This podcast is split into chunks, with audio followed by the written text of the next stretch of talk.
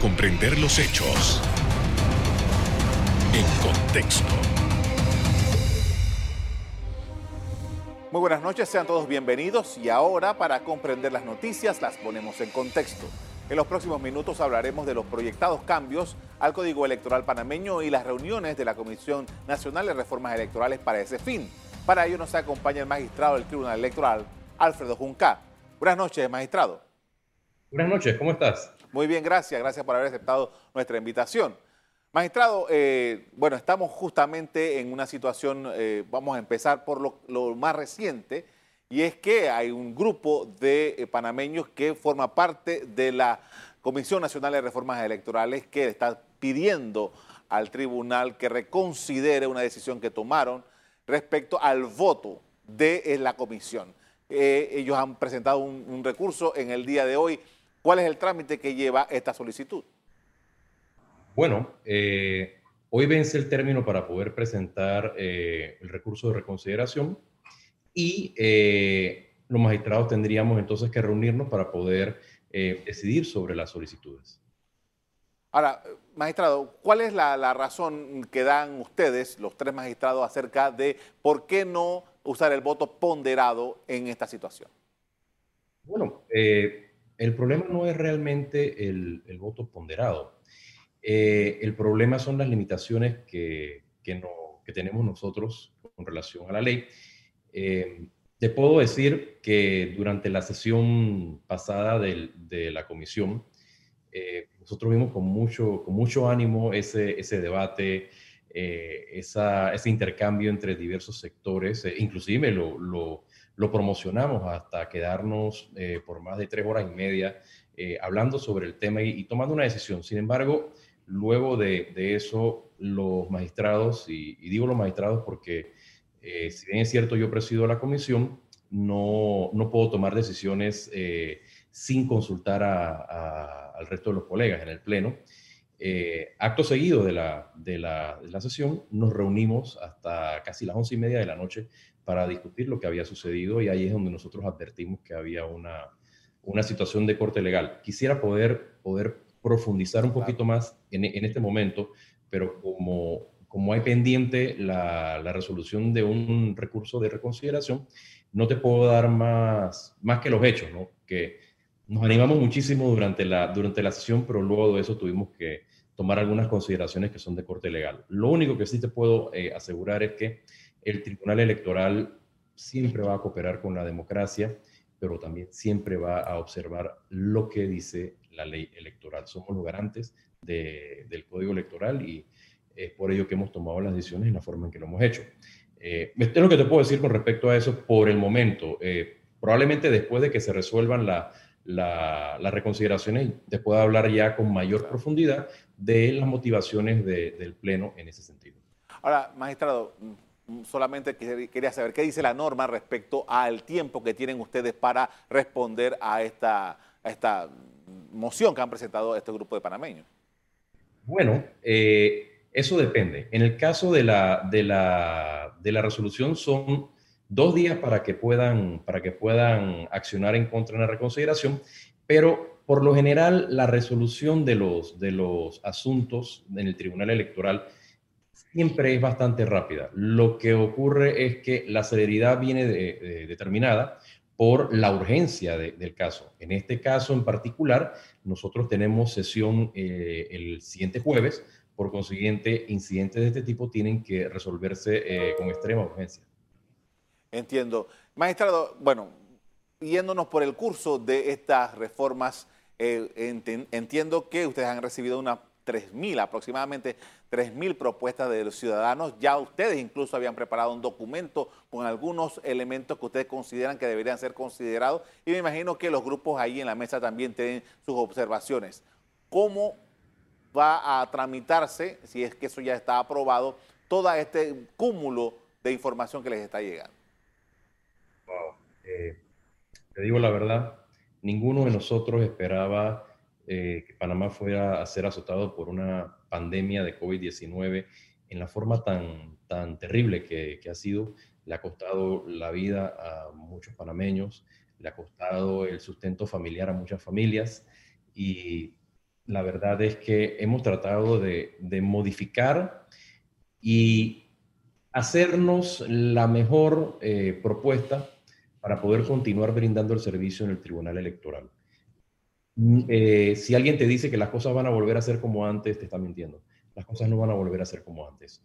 Eh, en la entrada del mundo digital al servicio público es prueba de ello. Entonces, el tribunal no se fue de vacaciones. La democracia eh, no estaba en cuarentena en casa.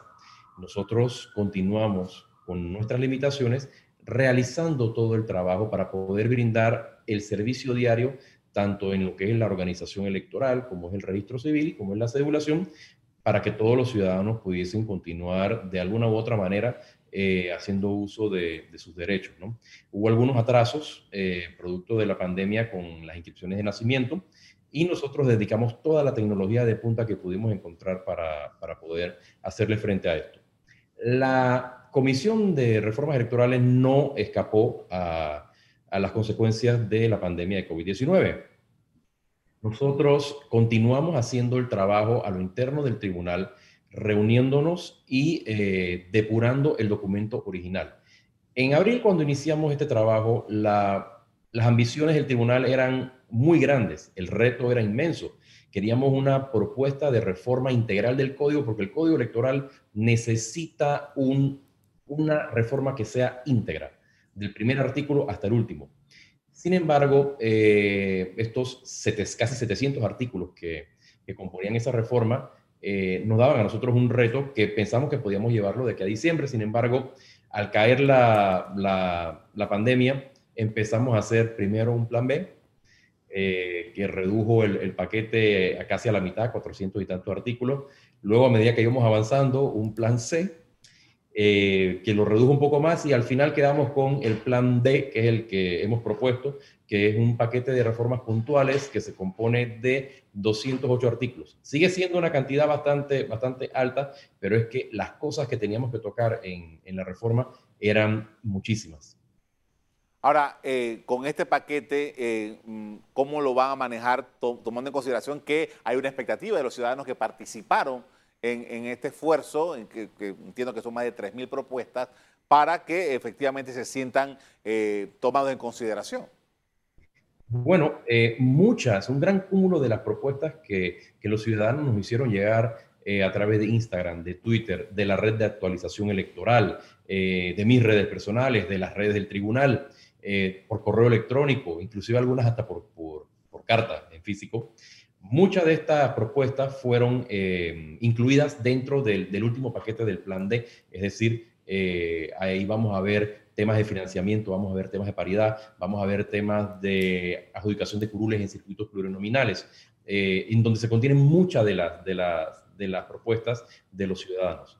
Em, algunas de estas propuestas eran de corte constitucional y las propuestas de corte constitucional no las podemos ver en en la reforma electoral. Para eso se requiere eh, una reforma constitucional. Pero el resto de las propuestas que sí eran, eran viables, nosotros las tomamos en consideración y hemos ido poco a poco eh, incorporándolas hasta que al final tuvimos ese, ese paquete final, que es el que se le entregó a la, a la Comisión Nacional de Reformas Electorales, para que, como lo dice el artículo 128, nos asistan en la elaboración del, del proyecto, ya que son un organismo de consulta permanente del tribunal. Por esto vamos a hacer una primera pausa de comerciales. Al regresar seguimos en el análisis de las reformas electorales en Panamá con el magistrado Junca. Ya volvemos.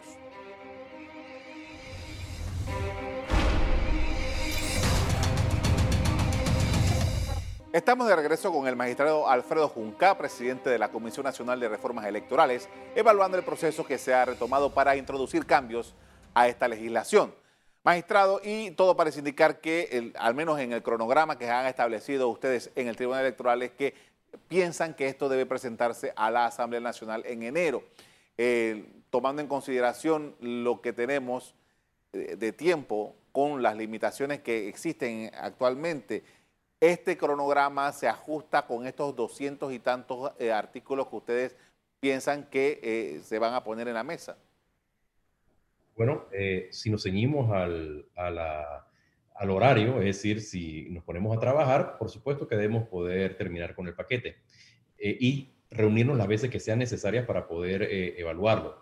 porque al final hay que escuchar a los expertos. Nosotros tenemos un, un, cronograma paralelo de charlas y conferencias para que los comisionados puedan ir empapándose de temas que son muy importantes, como por ejemplo eh, los métodos de, elección de los diputados en diferentes países, eh, temas que tienen que ver con el financiamiento político, temas que tienen que ver con la participación de la mujer en la política, que es muy importante también. La, razón de que el tribunal quiera eh, presentar el paquete en enero no es una razón arbitraria. Lo que ocurre es que durante las elecciones pasadas, uno de los grandes problemas que tuvimos, que fue producto de uno de los grandes logros que tuvimos también, como lo es la, doble instancia, eh, dio como resultado que muchos candidatos no estuviesen en firme, no tuvieran sus candidaturas en firme, sino hasta escasas semanas antes de la elección. Nunca, jamás debe volver a ocurrir esto. Sin embargo, en ese momento ocurrió porque entre tener ese, ese eh, estrecho margen entre la elección y la, firmeza de la candidatura y negarle los derechos que la ley le, le, le, confiere a cada uno de los candidatos en las impugnaciones, nosotros siempre vamos a estar a favor de darle los derechos a la defensa, a la doble instancia y al debido proceso para cada uno de ellos. Sin embargo, es el anhelo del Tribunal Electoral que para diciembre, al 31 de diciembre del año 2023, todas las candidaturas estén en firme, cosa de que arranquemos el año electoral con todos los candidatos en su lugar y listos para eh, iniciar la campaña electoral.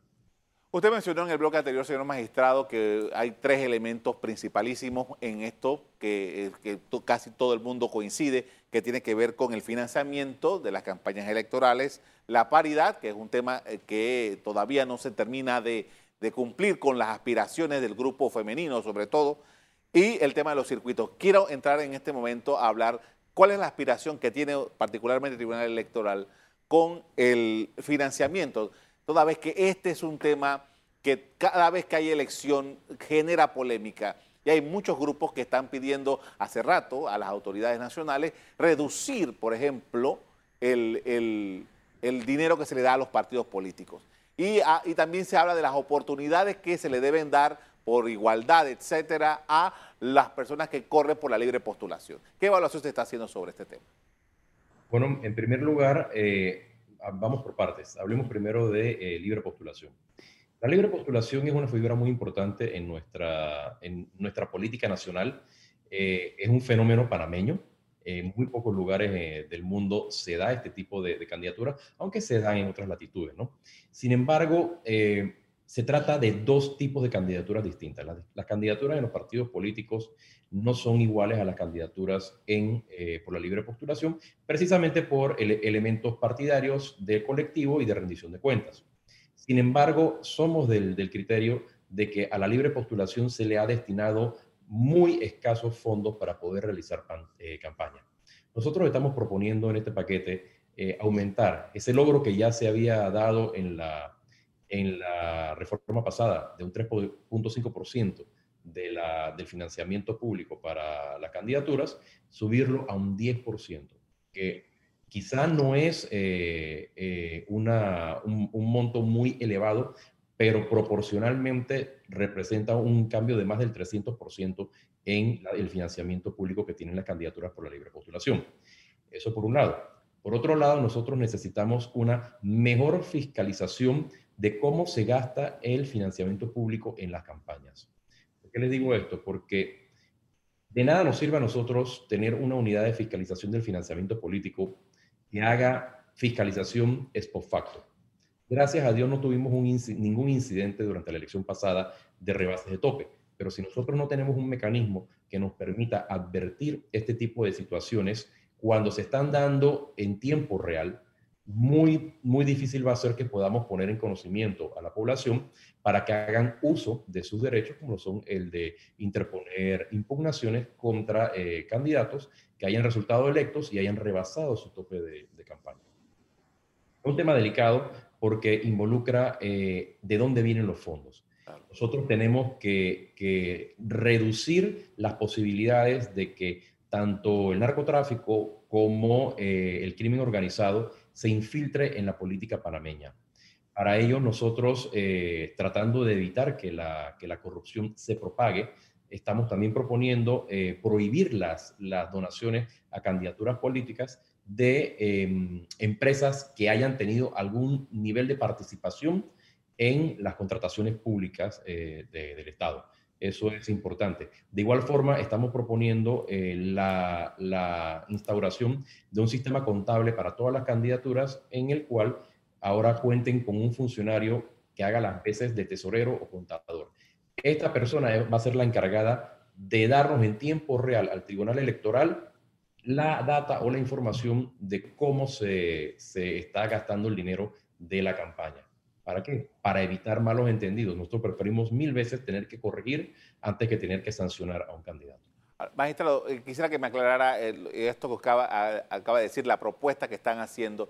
¿Sería a cualquier contratista del Estado el que se le prohibiría hacer donaciones a los candidatos eh, políticos?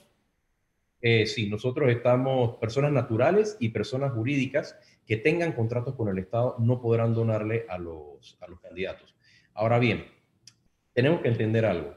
Una cosa es lo que, lo que el tribunal, la visión que tiene el tribunal electoral, eh, que es auxiliada por la, por, por, la Comisión Nacional de Reformas Electorales a la hora de, de, hacer esos, esos pequeños cambios en cómo va a quedar redactada finalmente la propuesta. Y otra es muy distinta la realidad cuando se va a la Asamblea Nacional. Es por ello que es muy, muy importante, eh, tomando en cuenta cómo funciona nuestro ordenamiento jurídico y respetando la primero, la iniciativa parlamentaria que tiene el tribunal y segundo, la función legislativa de, la Asamblea Nacional, hacer propuestas que sean realistas, cosa de que podamos llegar a consenso con aquellos que son los que tienen que tomar la última decisión en cómo va a quedar la norma electoral. Eh, verifíqueme algo, eh, en la comisión hay representantes de la Asamblea Nacional también, ¿verdad? Eh, por supuesto, existe un representante de la Asamblea Nacional, pero al mismo tiempo eh, nosotros nos hemos hecho el compromiso, los magistrados, de, eh, a medida que va avanzando el paquete, mantener contacto con las distintas bancadas en la Asamblea, cosa de que cuando llegue el, paquete completo a la, a la, comisión, no sea que por primera vez van a ver este, este tema, sino que ya hemos venido adelantando conversaciones sobre cómo va quedando la, norma electoral. Lo que queremos es un paquete que sea lo más consensuado posible. Con esto, señor magistrado, vamos a hacer otra pausa para comerciales. Al regreso seguimos en el análisis de los posibles cambios al Código Electoral de Panamá. Ya volvemos.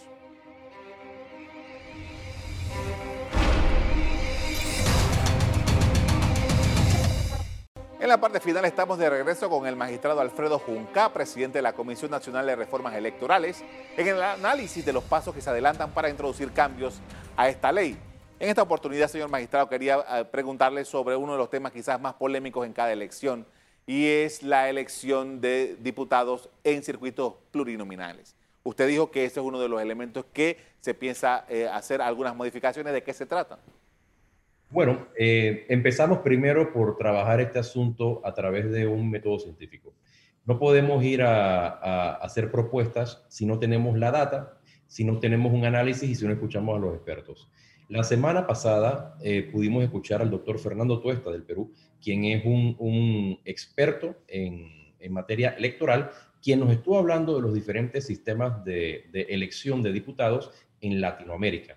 Nosotros vamos a continuar con este ciclo eh, académico comparativo que nos va a permitir analizar de buena manera cómo es que, se elige la figura del parlamentario, llámese diputado, congresista, senador.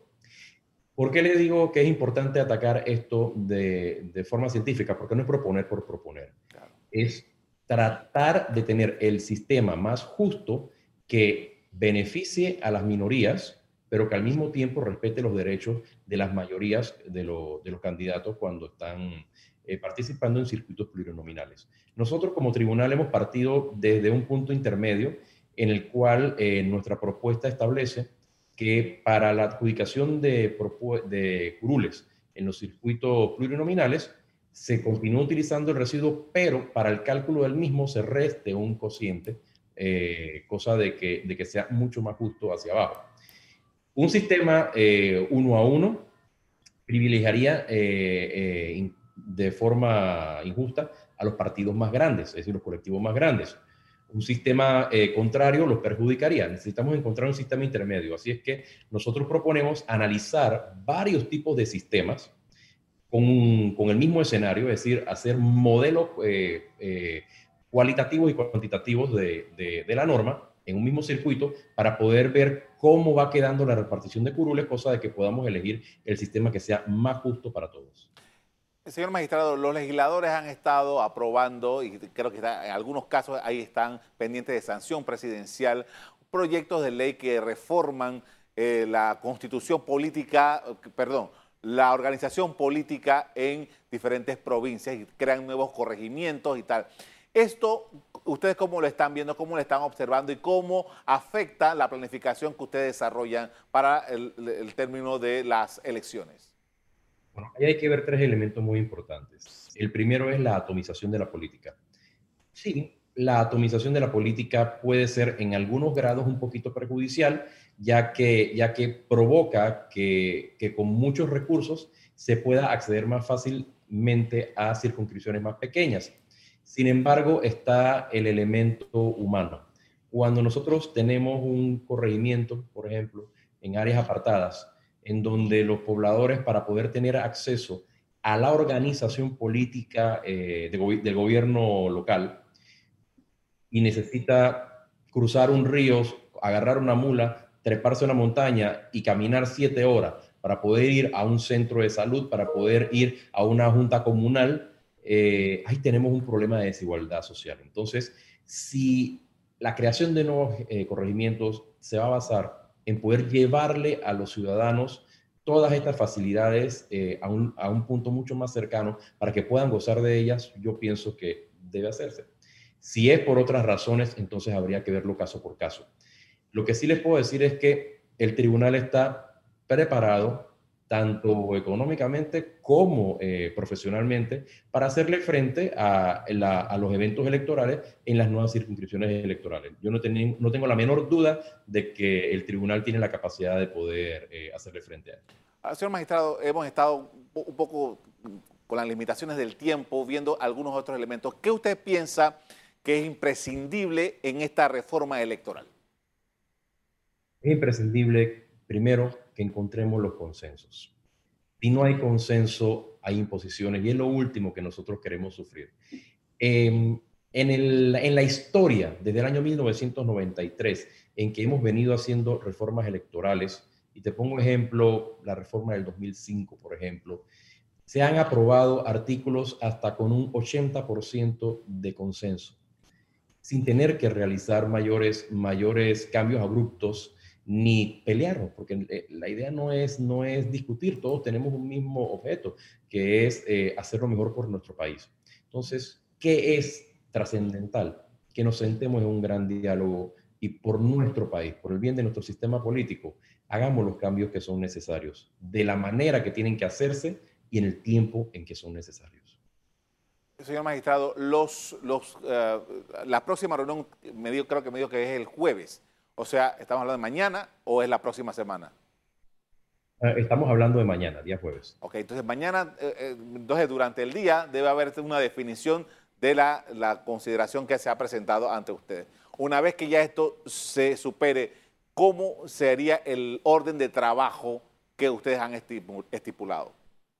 Bueno, arrancaríamos con la discusión del, del bloque 1 de reforma, que son los primeros 20 artículos de esos 20 artículos, eh, consideramos que hay uno que es el que ha, ha causado un poquito de, de, no de revuelo, pero de, de, diferencias entre algunos y otros grupos, que es el de el, el domicilio. Nosotros estamos eh, estandarizando el domicilio, tanto de los candidatos como de los, de los votantes, a pernoctar cuatro noches en el mismo lugar. Obviamente hay algunas excepciones que tienen que ver con trabajo, pero es básicamente ese concepto. Entonces necesitamos encontrarnos en un punto intermedio con esa definición para luego entonces pasar al resto de los artículos. Yo considero que con el sistema de votación que, hemos, diseñado, vamos a tener una gran cantidad de artículos aprobados y algunos que van a quedar quizá para una segunda vuelta eh, o que van a ser aprobados por distintos tipos de, configuraciones. Algunos los, los apoyarán, otros no los apoyarán simplemente. ¿Y el cronograma de trabajo entonces es una reunión a la semana o ustedes contemplan que se vayan dando algunas otras eh, para ir saliendo de cosas como lo que usted me acaba de mencionar. El cronograma de trabajo es una reunión a la, a la, semana. Sin embargo, en la medida en que nosotros vayamos analizando cómo se va dando el progreso, te aseguro que va a haber más de una reunión a la semana en la forma en que lo disponga la comisión, obviamente, eh, y en el día en que, lo, en que lo disponga. Pero sí tenemos que reunirnos las veces que sea necesaria para poder llevar adelante eh, el proyecto y cumplir con los tiempos. Le agradezco mucho, señor magistrado, por habernos acompañado esta noche, eh, dándonos información acerca de las reformas electorales. Muchas gracias a ti por el tiempo que nos has dedicado. Muy amable. Entre los temas a discutir por la comisión está la simplificación del proceso de formación de partidos políticos, eso está en la agenda, o al menos eso se planteó inicialmente, la realización de primarias para candidatos de libre postulación, también estaba en la agenda original, aumentar el tiempo de campaña y reducir la vida electoral, entre otros asuntos. Hasta aquí el programa de hoy, usted les doy las gracias por acompañarnos y les recuerdo que si quieren volver a ver este programa, búsquenlo en el VOD de Cable Onda, en locales, Canal Eco. Me despido invitándolos a que continúen disfrutando de nuestra programación. Buenas noches.